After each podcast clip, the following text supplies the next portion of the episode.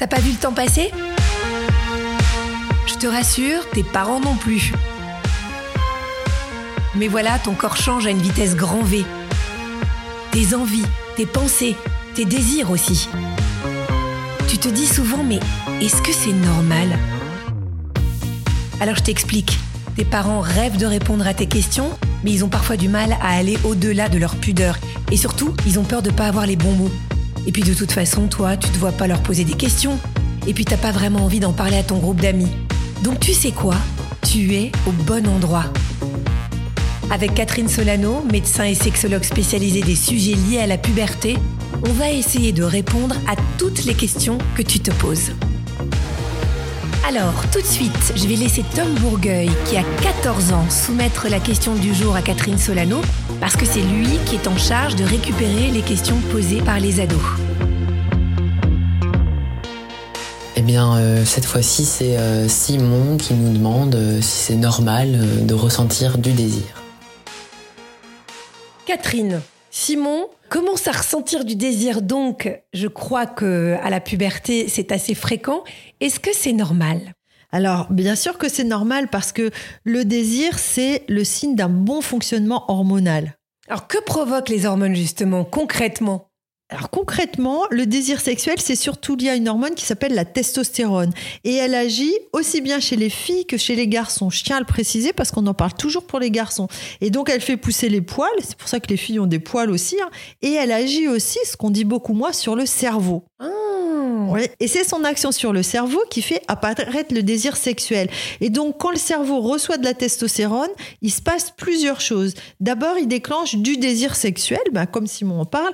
Ça déclenche des pensées sexuelles, ce qui n'est pas tout à fait mhm. la même chose. Mhm. Ça déclenche des fantasmes sexuels et ça déclenche des rêves érotiques. Ah oui, on peut être amoureux bien avant, parce qu'en primaire, on peut avoir une amoureuse et un amoureux, mais donc là, ce ne sont pas les mêmes choses qui se jouent. Non, c'est pas du tout les mêmes choses qui se jouent.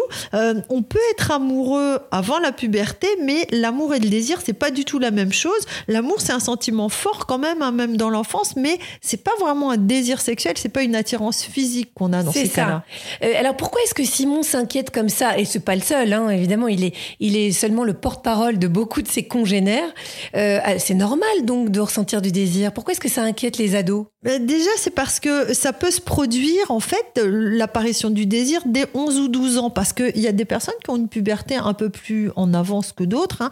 Et donc, les enfants de cet âge-là sont pas censés avoir des relations sexuelles pas au moins jusqu'à 15 ans. Hein. Et le désir, c'est quand même une envie de sexualité. Donc on peut avoir l'impression, quand on a 12 ans ou 13 ans, qu'on n'est pas tout à fait normal d'être trop intéressé par la sexualité, fasciné, alors que finalement notre environnement nous dit, bah oui, mais c'est pas de ton âge quand même. Donc on se dit, euh, je suis peut-être un peu pervers, c'est pas normal à mon âge. Mais c'est pas parce qu'on ressent du désir qu'on doit forcément avoir une relation sexuelle. Ah ben non, euh, forcément, euh, pas du tout. D'ailleurs, c'est vrai pour à la puberté, mais c'est vrai pour les adultes aussi. On peut très bien bien éprouver du désir pour quelqu'un, une forte attirance. Et si c'est pas réciproque, même si vous êtes adulte, mais vous pouvez pas avoir de relation sexuelle, sinon ça serait une agression vers cette personne. Donc, ce que je peux dire, c'est que c'est important d'apprendre à faire une chose, c'est d'apprécier le désir sexuel. Parce que, comme me disait un patient, ben, le désir, c'est déjà un plaisir en soi.